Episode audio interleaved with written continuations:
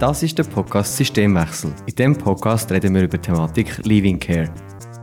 Ich finde, es gibt blinde Flecken im Sozialwesen und dort müssen wir darüber reden und wie, da können wir vielleicht auch einen Teil dazu beitragen, um das weiterzuentwickeln. Wir wollen nicht mit dem Finger auf euch zeigen, was alles falsch läuft, sondern wir wollen einen aktiven Part dazu beitragen, dass es besser wird. Mit euch zusammen. Weil ich weiß, viele Institutionen finden es auch nicht cool, dass sie die jungen Menschen einfach so ziehen lassen. Und mit diesen Zitaten begrüßen wir ganz herzlich zur ersten Folge unserer Podcast-Miniserie. Hallo Mischa. Hallo zusammen. Ähm, wie wir schon im Intro erwähnt haben, wird der Podcast oder die Podcast-Miniserie eigentlich für die Stiftung Sequality gemacht, die jetzt gerade neu gegründet worden ist. Was die Stiftung Sequality macht, wird in einer separaten Folge genauer noch erläutert. Aber heute als Einstieg haben wir Rose hier bei uns. Genau, Rose ist beruflich Sozialbegleiterin. Sie tut sich politisch sehr engagiert einsetzen für CareLiver und zwar im CareLiver Netzwerk Schweiz, wo sie auch Präsidentin ist. Und sie ist CareLiverin. Und jetzt wünschen wir euch viel Spaß beim Zuhören.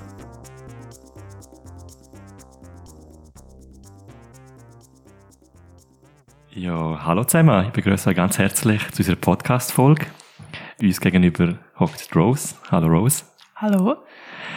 Wir haben dich ja schon kennenlernen in einem Vorgespräch, aber vielleicht magst du dich auch noch schnell vorstellen. Ja, also ich bin Rose, ich bin von Winterthur, 33 Jahre alt, äh, Sozialbegleiterin von Beruf und ähm, ich engagiere mich als Präsidentin von CareLiver Schweiz, zum CareLiver äh, zu vernetzen, zu unterstützen, lokal in der ganzen Schweiz und auch, dass wir gewisse Veränderungen können anstoßen. Das ist mir ein Herzensanliegen, einfach weil ich durch mein Aufwachsen in Heim- und Pflegefamilie einfach ganz viele Sachen auch erlebt habe, die ich finde, sind schwierig gewesen. Und dort finde ich, sollte die künftige Generation bessere Chancen und Möglichkeiten bekommen. Das ist mega schön. Danke vielmals, bist hier. Willst du vielleicht gerade mal so ein bisschen erzählen, wie du das Thema Living Care wahrnimmst? Ähm, vor allem jetzt auf dich bezogen, wie du es wahrgenommen hast bei dir. Ja, also ich bei mir habe es so wahrgenommen, ich bin mit 20 aus einem Teenagerhaus austreten. Ich habe mir im Vorfeld gar keine Gedanken gemacht, wie das könnte sein. Ich wollte einfach endlich selbstständig leben und ähm, dass mir niemand mehr Regeln und Vorschriften macht. Und habe dann eigentlich mit gewissen Sachen gar nicht gerechnet. Also, dass ich zum Beispiel dann wirklich allein bin, so ich wirklich alles selber muss machen. Das ist für mich wie nicht vorstellbar gewesen vorher. Und durch das bin ich ein bisschen ins Loch gefallen und ich stelle einfach fest, dass das vielen so geht. Dass ich bin jetzt gerade auch letzte in dem Heim gsi, wo ich bin, von 16 bis 20 und habe auch die Jugendlichen gefragt, was sie so für Vorstellungen haben nach dem Austritt oder wie denn das wäre, dann auszutreten und selbstständig zu wohnen. Und sie haben wirklich null Vorstellung. Also es ist einfach, die Regeln im Heim nerven, man will endlich gehen, selbstständig wohnen, man kann dann das schon. Und ähm, was dann alles damit verbunden ist, da gibt's wieder noch keine Vorstellung dazu. Und einerseits finde ich, ist das ja auch noch schön, weil man ist dann vielleicht einfach mutig und geht drauf los.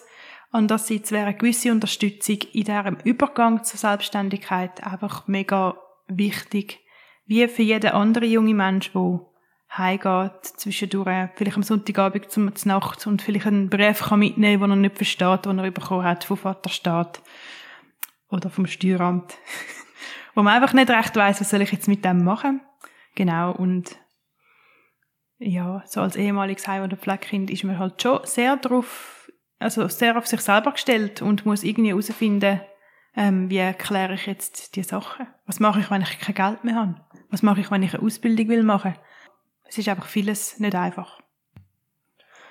Wer ist denn jetzt bei dir, jetzt bei deinem Übertritt, alles involviert gewesen? Also, einerseits hatte ich eine Beiständin, die ist bis Ende Lehre für mich zuständig Ich konnte die äh, länger beantragen, also von 18 bis 20. Ähm, sie hat einfach mir sozusagen meine Bankunterlagen und einfach ein Dossier übergeben, wo sie einfach gesagt hat, schau, da ist die letzte Steuererklärung, die ich für dich gemacht habe drin. Äh, da kannst du äh, mehr oder weniger abschreiben. Ist natürlich überhaupt nicht so gewesen, weil dort ist im Kanton Glarus gewesen. Nachher habe ich im Kanton Zürich die Steuererklärung machen. Und sie hat mir auch mein Konto übergeben, das noch ein bisschen angespart war. Das habe ich mega toll gefunden. Ähm, habe ich mir gerade das Auto gekauft und die Autoprüfung finanziert so. Das ist super gewesen. Und wer ist noch involviert gewesen? Ja, eigentlich ist es nur ein Abschliessen vom Heim. Also im Sinne von, du gehst jetzt. Da hast du ein Abschiedskärtchen, wo wir dir alles Gute wünschen. Tschüss. Ich habe irgendwie nicht darum gestritten, dass ich mein Kopfkissen mitnehmen darf, weil ich ja irgendwie schon vier Jahre auf dem geschlafen habe und mir einfach nicht vorstellen dass das noch irgendjemand anderes will benutzen. ja, und äh, habe dann eigentlich per Zufall bei einer älteren Frau ein Zimmer können mieten. Sie hat eigentlich erfahren, dass ich ausziehe und hat dann mich gefragt, ja, wo gehst du denn her? Und ich habe gesagt, ja, keine Ahnung. Ich habe mir das auch nicht überlegt. Ich habe dann gedacht, irgendwo gehe ich dann schon her. So. Und dann, als sie mir das angeboten haben mit dem Zimmer, habe ich einfach gefunden, ja, ist gut und so. Ich hätte sonst einfach irgendeinen Wege, einen Wegeplatz gesucht. Aber durch das sie das angeboten hat, bin ich einfach zu ihr gegangen. Ja, und sonst, ich habe, ich habe nichts gewusst von irgendwelchen Beratungsstellen, die mich würden unterstützen bei Fragen. Ich, ich bin dann auch, als ich ausgezogen bin zu dieser älteren Frau, viel allein im Zimmer gewesen, habe irgendwie ein bisschen chattet im Internet oder sonst irgendwie viel Fernsehen geschaut. Und sonst nichts gross jetzt, also ich bin viel bei Kollegen gewesen, aber einfach, was ich jetzt mit meinem Leben soll anstellen, das ist für mich wie so ein grosses Fragezeichen gewesen. Ich habe mich auch gefragt, hat irgendjemand auf mich gewartet? Also gibt's irgendjemand, was jetzt interessiert, was jetzt mit mir ist? Ich habe das Gefühl gehabt, das, das ist einfach so egal. Ja, du sprichst schon mega viele spannende Themen an. Aber vielleicht nochmal zurück zur Vorbereitung. Ähm, du hast jetzt gesagt, dass mehr oder weniger die, deine Beiständin einfach ähm, Takt übergeben hat. Hast du denn sonst das Gefühl gehabt, du bist nicht gross vorbereitet worden jetzt von deinem, von deinem Umfeld, sei es jetzt beim, beim Heim, wo du warst, wo du platziert warst, oder sei es auch von der Beiständin her? Hm, nein, ich habe nicht das Gefühl, dass ich gross vorbereitet worden bin. Also hast du auch, haben auch nicht irgendwie jetzt im Heim besprochen, was von Tagesgestaltung, von Budgetplanung, ähm, hin zu eben Verträgen, Versicherungen? Nein. Also ich habe ja dort das KV gemacht, dort habe ich eigentlich schon recht viel über Versicherungen und so gewusst. Ich habe auch schon mir selber mal ein Budget gemacht. Ich bin, habe mich selber angemeldet für einen Steuerkurs, um herauszufinden, wie, wie man jetzt das machen muss mit dieser Steuererklärung. Ich habe einfach wie mich selber darauf vorbereitet. Ich habe einfach wie gefunden, ich will, also ich, ich bin ein Mensch, der nicht etwas will falsch machen. Mhm. Darum tue ich mich proaktiv schon ein bisschen um meine Sachen kümmern, ja hat dann auch dazu geführt, dass ich dann von meinem halben Freundeskreis die Steuererklärung gemacht habe. Die anderen haben ja dann auch nicht gewusst, wie man das macht. ja. Ja, und so rückblickend, was für Erwartungen hättest du jetzt gehabt, wenn du jetzt so zurückschaust? Also, ich habe erwartet, oder ich habe das eigentlich auch nutzen dass ich wieder im Heim kann fragen wenn etwas nicht gut ist oder wenn ich irgendwo nicht weiterkomme. Ich habe mich vor allem gefragt, wie gehe ich damit um, dass meine, meine Mutter immer wieder Kontakt mit mir aufnimmt, wo ich eigentlich den Kontakt nicht möchte, weil der mir nicht gut tut. Oder auch andere Sachen, die jetzt, sag, sag jetzt mal eher so ein bisschen seelischer Natur sind, so ein Zugehörigkeit, so. Und dort habe ich halt wie, eben, vielleicht ganz natürlich wäre, bin ich einfach immer wieder ins Heim zurück, etwas fragen oder habe angerufen oder gefragt, der Leiter, über Zeit hat mit mir einen Kaffee trinken oder so zum einfach über die Frage reden, weil dort hätte ich jetzt am meisten Unterstützung gebraucht. Und dort ist dann halt irgendwann keine Antwort mehr gekommen. Oder zum Teil, wenn ich vorbeigegangen bin, die Antwort, wir haben jetzt keine Zeit mehr für dich. Du musst selber klarkommen. Es ist bei jedem so, wo er erwachsen wird, dass er selber muss klarkommen. Einfach so das. Und das, das habe ich sehr verletzend gefunden. Und ich muss sagen, jetzt, mir ist das erst gerade so ein bisschen bewusst worden, dass im Heim ist es mir eigentlich wirklich gut gegangen. Ich hatte eine gute Zeit in diesem Teenagerhaus. Aber durch das der Abschluss so abrupt war und keine Beziehung mehr können stattfinden Also niemand mehr Zeit gehabt für mich. Auch nicht für ein kurzes Gespräch hat die ganze Heimzeit wie rückwirkend überschattet. Also, dass ich wie gefunden habe, sind alles Arschlöcher und so. Also, es ist wie so eine Absolutität in mir dann gekommen. Es war alles scheiße und so. Also mittlerweile habe ich das wieder, sehe ich das wieder anders. Aber einfach in, den, in diesen Jahren nach 20 habe ich wirklich mich dann wie auch innerlich distanziert von dem Ganzen, weil ich wirklich gefunden habe, das geht doch nicht, dass man so umgeht mit Menschen. Ich weiss noch, ich bin selber auf die Institutionsleitung zugegangen, also von der Stiftung her, und habe gesagt, ich will äh, ein Projekt für Nachbetreuung anbieten, ich will Ich finde, das ist nicht richtig, wie man das macht. Man kann doch nicht einfach junge Menschen einfach so allein lassen. Und bin nicht, aber eigentlich nicht so gehört worden. Oder ich habe wie gehört, ja, das ist bei allen so, die erwachsen werden. Und ich denke, bei der Beiständin, dort habe ich wie auch nichts mehr erwartet, weil für sie ist ja wie, dass eine Dienstleistung sie mir gegenüber, wo sie auch in Rechnung gestellt hat, und ich auch müssen zahlen und die Dienstleistung hat wie geändert und für mich ist das wie klar gewesen, jetzt mache ich mein Zeug selber. Und das habe ich mir dann auch angeeignet. Aber jetzt sage ich mal eben die Unterstützung, die eher menschlich ist, die hätte ich jetzt schon erwartet, dass die Leute vom Heim mir das weiterhin so ein bisschen geben. Ja, das Menschliche, ich stelle mir das schon schwierig vor, also absurd eigentlich auch vor, wenn man einen Großteil von seinem jungen Leben in einem Heim verbringt und das eigentlich sein direktes Umfeld ist und dann wie einen gezwungenen Abschluss hat und dann das mehr oder weniger gar nicht irgendwie mit einem Ritual abgeschlossen wird und dann halt einfach heisst, okay, jetzt ist fertig, die Dienst ist fertig, ich muss noch um mein Küsse kämpfen, wie du vorher gesagt hast. Ähm, und ja, da ist Tür. So dem ist vielleicht ein bisschen überspitzt gesagt, aber ich nehme an, so hat sich so ungefähr angefühlt.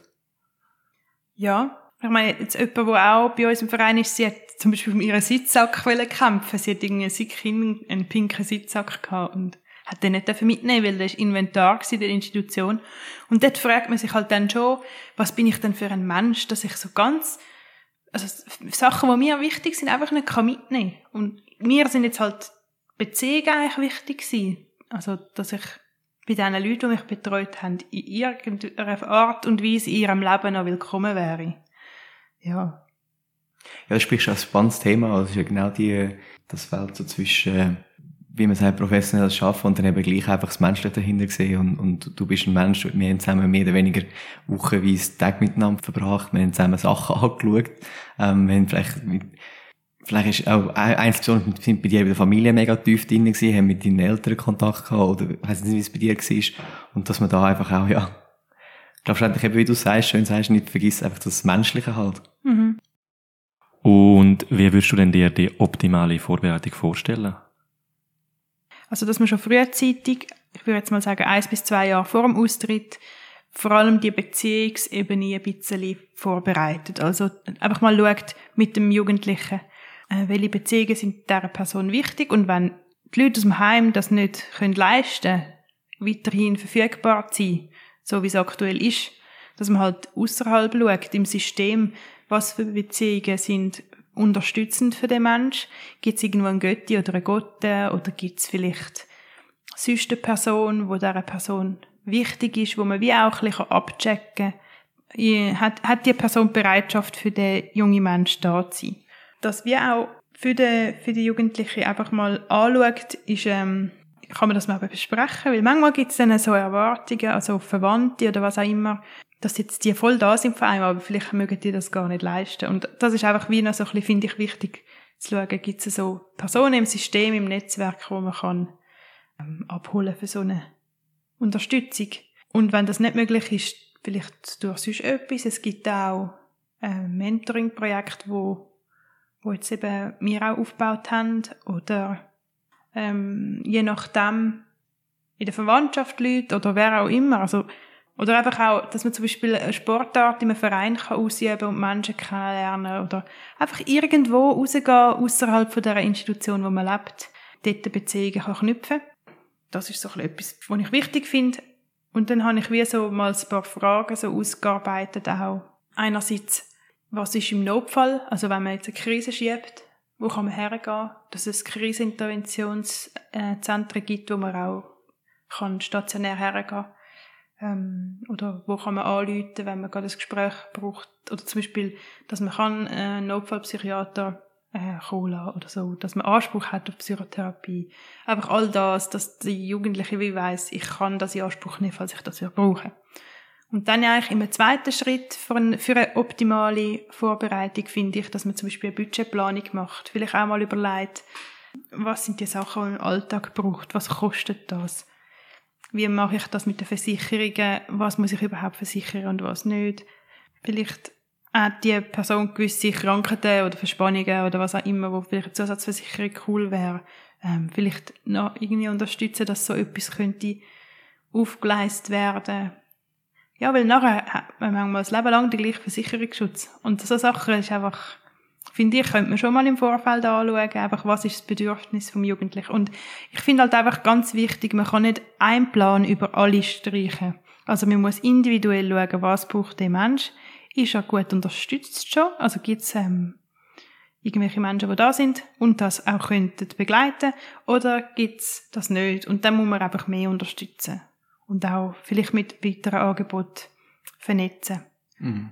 Ja, und wir in unseren Vernetzungstreffen, die wir lokal haben, bieten das auch an. Also, dass man mit seinen Fragen kann kommen und dann können wir das wie auch anschauen, oder wer hat Lust, da zu unterstützen. Weil wir sind ja den Weg schon gegangen. ja, dann würde ich vielleicht gleich nochmal nachfragen, genau, was hätte denn konkret für dich geändert am ersten Tag, wo du dich zurückerinnerst, wo du aus dem Heim gegangen bist, in deinem Leben? Also so konkret an den Tag mag ich, mich nicht erinnern. Ich weiß einfach noch, als ich ausgezogen bin, habe ich eine neue Stelle, also ich, es war nach der Lehre, gewesen, habe ich meine erste Stelle gehabt und ich habe mich mega gefreut, dort zu arbeiten, aber ich hatte auch ein bisschen Angst gehabt. Und ich bin dann Team und habe eigentlich ziemlich schnell gemerkt, wie Freude es mir macht, einfach meine Arbeit zu machen. Und vorher immer eigentlich in dieser Ausbildungssituation, wo man mir sagt, was ich zu tun habe oder keine Ahnung, im Wohnen dann auch noch ganz viele Regeln gehabt. Das hat mich einfach, das ist nicht so ein tolles Leben gewesen. Und nachher eigentlich die Selbstständigkeit und das Freisein, das, das hat mir sehr gefallen und auch gut tun. Ich habe dann auch gemerkt, es klappt, ich, ich kann das. Und äh, ich habe eben dann sehr schnell die Autoprüfung gemacht und bin eigentlich frei gewesen mit meinem Auto und ja, das war cool gewesen. ähm, ich frage wegen dem, weil du ja vorher auch gesagt hast, dass ähm, dir wie gewünscht hättest, dass du im Nachhinein, nachdem du aus dem Heim gegangen bist, auch noch hättest können, jetzt mit jemandem nochmal Kontakt aufnehmen und Sachen besprechen. Oder einfach nur schon eine Person gehabt hättest, die einfach im städtischen Ausland hättest können sein. Und das sind ja so, sagen wir mal, einfach Personen im Umfeld, die dir näher sind, wo du kannst Zeug anvertrauen. Du bist ja Präsidentin vom Netzwerk Verkehr in der Schweiz. Und die verfolgen so ein bisschen das als Peer-to-Peer. -Peer dass man wie miteinander kann sich austauschen, Erfahrungen kann, kann täuschen. Kannst du nicht mal ein bisschen erzählen über deine Erfahrungen, wie viel das kann bringen, ähm, oder wie, vielleicht auch Beispiele, die du gehört hast oder selber erlebt hast? Ich habe halt gemerkt, ähm, wenn man rauskommt aus einer Situation, wo man platziert war, dass Verständnis in der Gesellschaft jetzt nicht so um ist für die individuellen Probleme, wo man aus dem Grund heraus hat, muss bewältigen. Und darum habe ich halt die Freundschaften viel Erfahrung gemacht, dass ich nicht so verstanden worden bin. Und mich einfach auch ein bisschen allein gefühlt habe mit dieser Situation, dass ich jetzt eben nicht am Sonntagabend zu den Eltern heim kann essen oder was auch immer andere so machen. Und ich habe dann eigentlich schon lange die, die Idee dann eigentlich auch so ein bisschen entwickelt, dass es super wäre, wir könnten uns einfach untereinander vernetzen und untereinander unterstützen. Und es ist jetzt gerade wirklich lustig. Wir haben gestern, sind wir das dritte noch essen. Ich mit zwei anderen Kerlen. Und es ist, wir haben uns dann so ein bisschen erzählt, wie gewisse Sachen so sind, aktuell auch für uns. Also der eine, der ist 25 und ähm, ist äh, aus Deutschland und geht eigentlich ziemlich allein in der Schweiz. Und wenn er seinen Studienkollegen irgendetwas erzählt von seiner Situation, sagen sie so, ah, okay, ja, und dann wechselt das Thema zu etwas anderem, weil es einfach irgendwie unangenehm ist oder für, für Leute, die das nicht verstehen, halt auch schwierig zum Einschätzen oder ja, wir weiß nicht recht, was sagen und ja, und, und wir können halt einander auch ein bisschen abholen und verstehen, wie sich das anfühlt oder was jetzt vielleicht auch könnte weiterhelfen. Ja, oder einfach offene Ohren haben, die verstehen, das kann einfach so wichtig und wertvoll sein. Ja, jetzt haben wir schon ein paar Mal über das ganze Care Netzwerk geredet. Ich weiß nicht, willst du es vielleicht auch mal vorstellen? Dass man vielleicht, darfst du auch gerne Werbung machen. ja, ist gut. Also, ähm, der Verein Kerliver Schweiz äh, hat zum Zweck einerseits unsere Anliegen, also wo wir so sehen, aus der Sicht als ehemalige Heim- und Pflegekind, dass wir die vertreten gegenüber Politik und Gesellschaft. Also auch gewisse Stigmas, die in der Gesellschaft so sind, dass wir die auch aufbrechen wollen, dass wir zeigen was wir für Menschen sind, dass wir eben nicht alles Kriminelle sind, die das Leben nicht im Griff haben, sondern genau. Der zweite Teil von unserem Zweck ist, dass wir wollen lokale Netzwerke aufbauen. In Basel gibt es schon eins und im Kanton Zürich treffen wir uns einmal im Monat. Und auch in Luzern wird es künftig Netzwerktreffen geben, wo einfach Kerle zusammenkommen und sich austauschen, sich vernetzen. So könnten auch Freundschaften entstehen, wo man sich bilateral sonst mal trifft und unterstützt.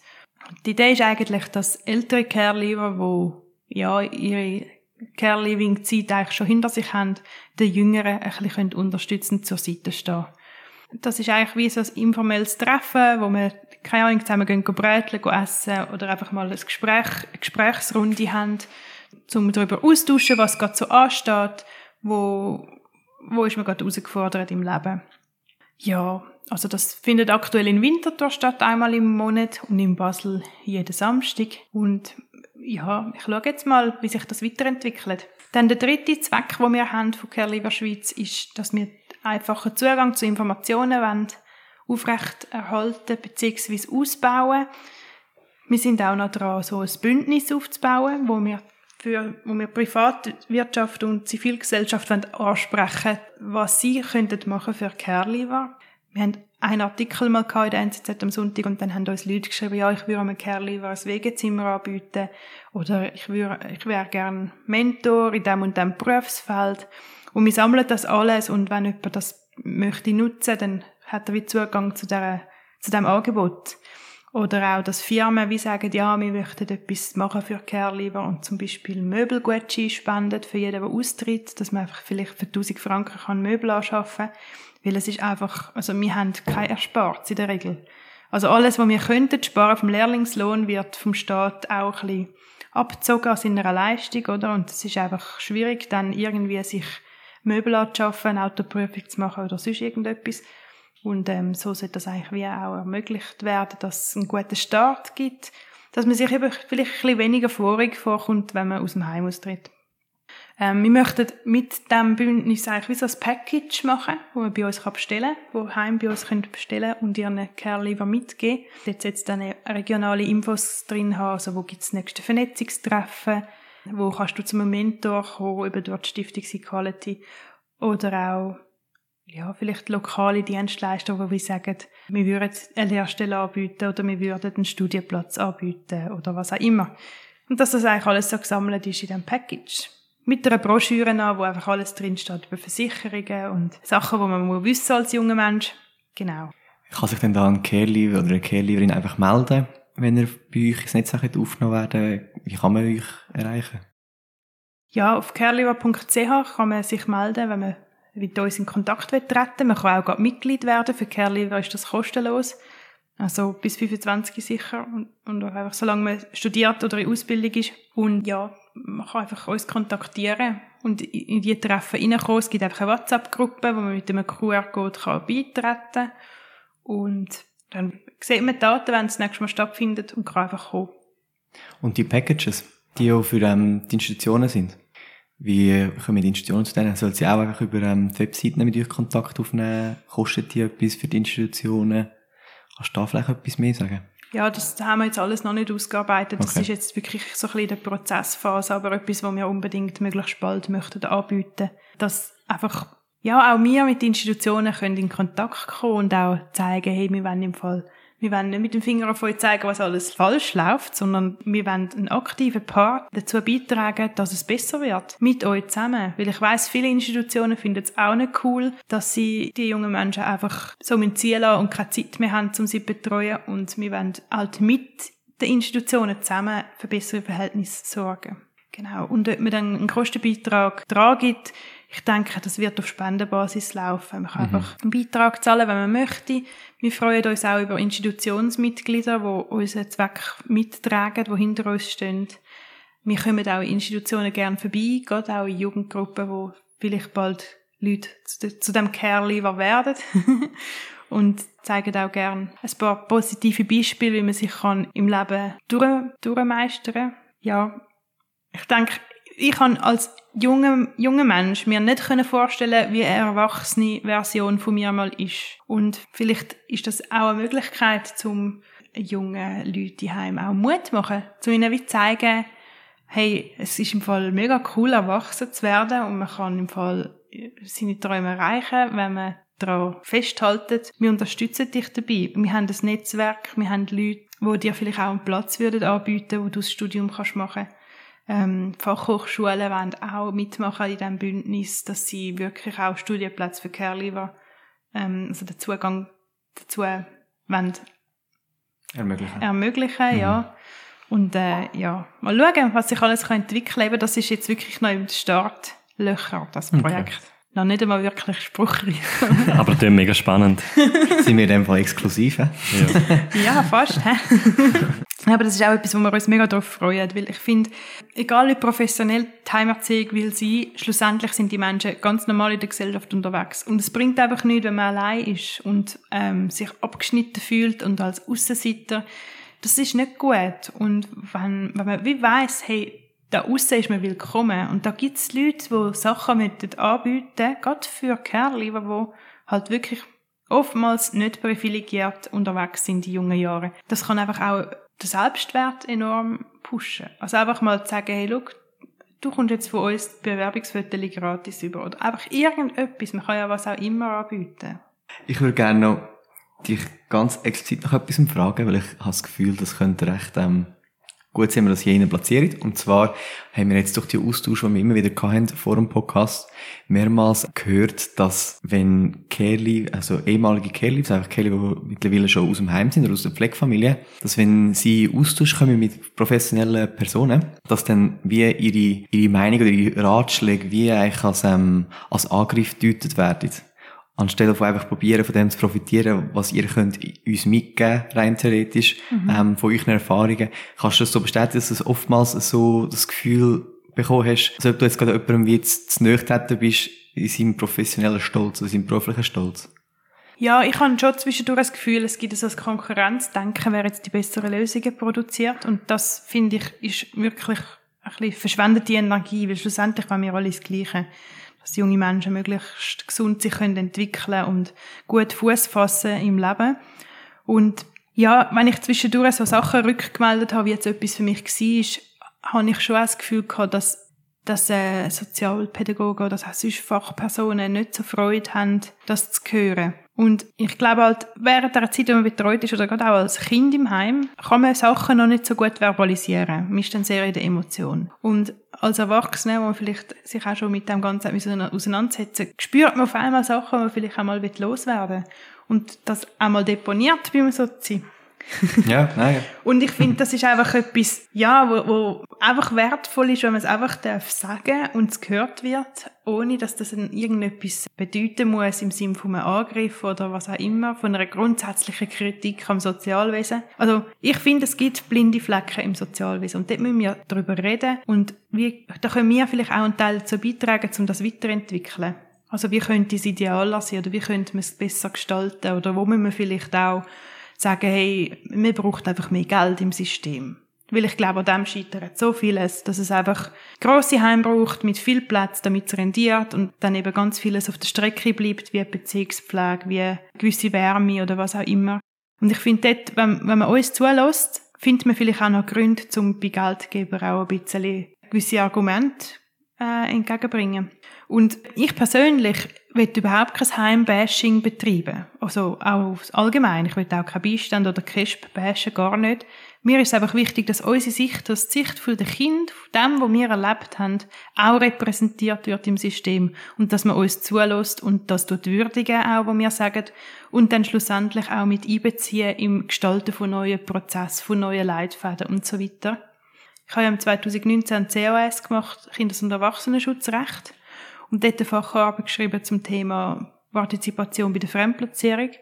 Und dann habe ich auch Leitfäden verglichen, wo wird die Sicht vom Kind und vor allem wie wird die Sicht vom Kind mit einbezogen, wenn es um Fremdplatzierung geht. Aber nicht nur um den Akt der Platzierung, sondern allgemein. Und zum Teil steht dann einfach nur die Sicht des Kindes wird mit einbezogen, aber es steht nicht wie. Und wenn ich so mit Fachleuten austauscht habe, ist halt einfach aus Zeitgründen wird das irgendwie abgeschraubt auf eine kurze Information als Kind. Und zwar möglichst eine, wo das Kind einfach abnicken kann. Und das ist keine Partizipation. Also das ist dann eine, Farce, oder? Und ich weiß, das ist zum Beispiel etwas, wo sich viele Fachleute auch kritisiert fühlen, dass sie das nicht recht machen und eigentlich wettet sie ja, aber sie haben keine Zeit. Und ich finde, das ist etwas, was unbedingt muss Gehör finden. Und da möchte ich auch alle Fachleute auffordern, sind ein bisschen laut, sagt, dass euch das nicht gefällt, weil schlussendlich ist es nicht cool, wenn Fachleute Schuldgefühl haben, weil sie ihren Job nicht recht machen können und dann irgendwann sich umorientieren und wir, ähm, oder die Betroffenen gewisse Probleme entwickeln, weil sie sich nicht gehört fühlen, weil sie in einer Ohnmachtssituation sind, weil einfach über sie bestimmt wird, wenn sie wieder mehr zum Objekt degradiert werden und nicht zum handelnden Subjekt. Und das ist sehr schade. Nein, ich sage das eben auch, weil ich das eigentlich recht guten Punkt finde. Ich meine, wir sind angehende Fachpersonen, Janik und ich. Und uns wird eigentlich, ja, seit dem ersten Studium wird es immer wieder von diesen blinden Flecken erzählt und dass wir sollten auch auf die Anliegen und auf die Meinungen und Erfahrungen von unserem Klientel hören. Und dass man dann einfach immer wieder hört, dass, dass Fachpersonen so wie ein bisschen, ähm, ja, sich gar kritisiert fühlen, wenn, äh, wenn, wenn Erfahrungen erzählt werden, obwohl sie eigentlich nur Gewinn bringen, dann schlussendlich fürs ganze System ist, dann, das finde ich, ja, muss sagen, das finde ich schade, aber ich kann es auch noch nicht ganz nachvollziehen, wie man eben ja, angehende Fachpersonen sind. Aber ich finde, das ist ein guter Denkanstoß. Ja, ich meine, ich bin ja auch eine Fachperson, ich bin Sozialbegleiterin. Ich würde jetzt einmal sagen, wir als Kerli, wir haben auch Expertenwissen und auch wir sind doch zum Evaluieren verpflichtet. Aber warum machen wir es nicht gemeinsam? Vielleicht könnten wir zusammen besser evaluieren als jede Berufsgruppe für sich selber. Und ich finde eigentlich so transdisziplinäre Ansätze auch sehr spannend, wo man aus verschiedenen Blickwinkel vom beruflichen Sein kann eine Situation anschauen. Und ich finde einfach, gerade im Kindschutz muss Perspektive vom Kind, von der Betroffenen, egal ob als Kind oder später als Erwachsener, einfach drin sein. Sonst, sonst ist das Feld nicht abdeckt. Also sonst ist wie die Hauptperson außen vor und man redet wieder über das Klientel und nicht mit dem Klientel. Und das, finde ich, darf im 21. Jahrhundert nicht mehr sein. Also da sind wir doch eindeutig weiter. Wir wissen auch noch von dir, dass du eigentlich nur zwei Vorstöße geplant hast oder am Planen bist. Magst du über die noch etwas erzählen? Ja, also wir haben äh, von Kerliver Schweiz miteinander das Positionspapier ausgearbeitet, wo wir immer noch am Optimieren sind und zwei von diesen Positionen werden in der Herbstsession als Vorstöße im Nationalrat eingereicht. Da laufen unsere Vorbereitungen gerade auf Hochtouren. Einerseits geht es darum, dass wir möchten, ähm, dass eine Statistik über alle Heim- und Flecken, dass eigentlich alle platzierten Kinder in der Schweiz gemacht wird. Das ist eigentlich schon lange Thema, dass das muss passieren, aber es ist einfach noch nicht umgesetzt worden. Es hängen noch irgendwelche Sachen und dann geht es einfach nicht vorwärts. Und weil wir wissen ja heute nicht, wie, von wie vielen Kerlen wir in diesem Sommer reden können, die aus dem Heim kommen. Also wir haben keine wirklichen Zahlen, die wir uns darauf abstellen können, sind alles nur Schätzungen. Und viele Leute, die irgendwo platziert sind, die Familienpflege oder so, die sind sowieso nicht erfasst. Eigentlich auch, äh, es gibt auch viele Platzierungen, wo nicht einmal KESP etwas darüber weiss, weil die einvernehmlich sind oder so und einfach schon seit Jahren so laufen. Und dort äh, muss man das einfach besser erfassen. Das ist so das eine. Das zweite ist ähm, die finanzielle Situation. Heute ist es so, dass die meisten Care-Lever mit 18 austreten und direkt in der Sozialhilfe landen. Und dort ist einfach eine gewisse Stigmatisierung vorprogrammiert und auch lädt die Sozialhilfe nicht wirklich viel Entwicklungsspielraum. Und wir möchten eigentlich, dass eine Grundsicherung vorhanden ist für Care-Lever bis sicher 25 im Sinn von einer Kinderrente, wo Halbweise, Weise oder Kind von IV-Rentner auch überkämen. Aber dass das nicht orientiert ist am Wohnsitz der Eltern, sondern dass man wirklich nur die finanzielle Situation anschaut von Heim- und Pflegekindern, die austreten. Und dass sie dann nicht die Leistungen zurückzahlen müssen, außer das sind extrem günstige Verhältnisse. Aber nicht wie in gewissen Kantonen, wo es jetzt zum Teil so ist, dass man die Sozialhilfe muss zurückzahlen muss, sobald man richtig verdient. Ja, genau. Das ist eigentlich Grundsicherung, die man anstrebt. Und dann eigentlich damit auch noch so ein bisschen ein Kerli-Status am Ausarbeiten sind, wo es darum geht, dass wir, ähm, wenn das Kerli, die aus, aus dem Heim kommen, einfach nur auf ihre eigenen finanziellen Verhältnisse reduziert werden. Und nicht irgendwie, wenn Eltern vermögend sind, dort müssen anklopfen oder Schulden erben von Eltern, die Krankenkassen nie gezahlt haben. Das ist einfach heute so, wenn deine Eltern Schulden haben bei der Krankenkasse, kommst du die einfach über mit 18. Und da kannst du ja nichts dafür. Und je nachdem kannst du gewisse Behandlungen nicht machen oder kannst die Krankenkasse nicht wechseln. Und das sind einfach so Bindungen, die überhaupt nicht cool sind für ein starkes Erwachsenenalter. Wir haben aber auch noch andere Forderungen, wo man äh, gerne kann uns folgen. Wir werden da weiter darüber kommunizieren, was wir alles sonst noch so vorhaben. Genau. Das werden wir über die Netzwerkseite Genau. Kerliwa.ch oder auch auf Insta oder LinkedIn kann man so ein bisschen hören, was wir alles noch so vorhaben. Genau. Oder abonniert unseren Newsletter. Gleichzeitig zu den politischen Vorstößen gibt es auch eine Imagekampagne, wo Plakate werden in den grösseren Deutschschweizer Städten hängen. Äh, deplatziert heißt die Kampagne und dort hat es auch einen QR-Code drauf, wo man zu Filmen kommt, wo wir über gewisse Themen diskutieren, wie zum Beispiel Stigmatisierung. Also wie, nehmen, wie merken wir manchmal, wie die Gesellschaft uns wahrnimmt. Das ist nämlich zum Teil sehr schräg. Also wenn man sagt, ja, ich bin im Heim aufgewachsen, dass dann wie gefragt wird, ja, was hast denn du gemacht? Und eigentlich ist es ja meistens so, dass wir nicht wirklich viel gemacht haben. Man hört einfach immer von diesen schlimmen Heimkindern. Oder von diesen schlimmen Heim. Und eigentlich ist es ganz anders. Und das Zweite ist so ein bisschen Chance und Unterstützung. Also was hätten wir gebraucht, was, was würden wir erfordern? Und das Dritte ist Zugehörigkeit und Vertrauen. Und ja, schaut doch mal rein auf unserem YouTube-Channel ähm, oder einfach, ja, ne, schaut, ob ihr die Plakate sehen, die in steht. Wie heisst denn der YouTube-Channel? Ist es einfach ein Netzwerk? Ähm, ja, also wenn ihr Kerli der Schweiz eingebt oder deplatziert, dann kommen wir da sicher drauf. Das ist gut, super. Wenn wir zur letzten Frage noch kommen. Ja. Dann eigentlich die letzte Frage, wo du momentan stehst, wie es dir geht und wie du dich so im Thema Living Care fühlst. Also, ich muss sagen, heute geht es mir gut. Ich habe mein Leben sehr fest immer wieder müssen reflektieren. Ich habe langjährige Therapie gemacht. Ich habe vieles gelernt über mich. Ich kenne mich sehr gut. Ich weiß, was ich mir zumuten kann und was nicht. Und ich kann wirklich alle Kerle, die Mut machen, da draussen, ja, nehmt uns, uns Innenleben ernst. Ähm, jeder hat eine gesunde Intuition, wo er folgen, sich selber vertrauen. Und ja, es kommt gut. Man muss manchmal einfach sich mit sich auseinandersetzen. Und mir geht's gut. Ich habe wirklich beruflich und auch privat vieles erreicht. Ich bin in einer langjährigen Beziehung, die super ist. Ich habe äh, meine drei Katzen, die super sind. und ähm, ja, ich habe das Gefühl, jetzt mit dieser Arbeit, die ich da mache, bei Kerli Schweiz, kann ich auch einen Einfluss haben, einen Einfluss nehmen auf Situationen, die ich ganz schwierig erlebt habe. Und das macht mir auch wirklich Freude. Und ich glaube, irgendwann kann ich glücklich sterben, wenn ich weiß, ich kann das eine oder andere vielleicht können anstoßen zum Besseren. Und ja. Schön zu hören. Mega schön zu hören. Mhm. Ja, gut. Und dann wären wir eigentlich bei unserem Abschlussritual. Wir würden dir wie gerne noch die Bühne übergeben und du kannst ein Statement, eine Botschaft oder einfach eine Aussage, die du willst, unsere hörenden Personen übermitteln Also mir ist einfach wichtig zu sagen, dass jeder junge Mensch einfach andere Menschen braucht, um sich gesund zu entwickeln, zum ähm, Selbstwert entwickeln, zum Erfahrungen machen mit Menschen, wo die Persönlichkeit auch wachsen lässt, wo die Person ist. Und darum finde ich, ist es einfach wichtig, dass, dass man auch so mit diesen Menschen, die platziert sind, umgeht. Also, dass, dass man das als Individuum betrachtet und ja, auch darf zulassen, dass einem ein Mensch etwas bedeutet. Also gerade auch in der, in der pädagogischen Arbeit und auch in Beziehung bleibt mit dem. Also, dass es einfach, dass es einfach Beziehungen darf geben in der sozialen Arbeit. Das finde ich sehr wichtig.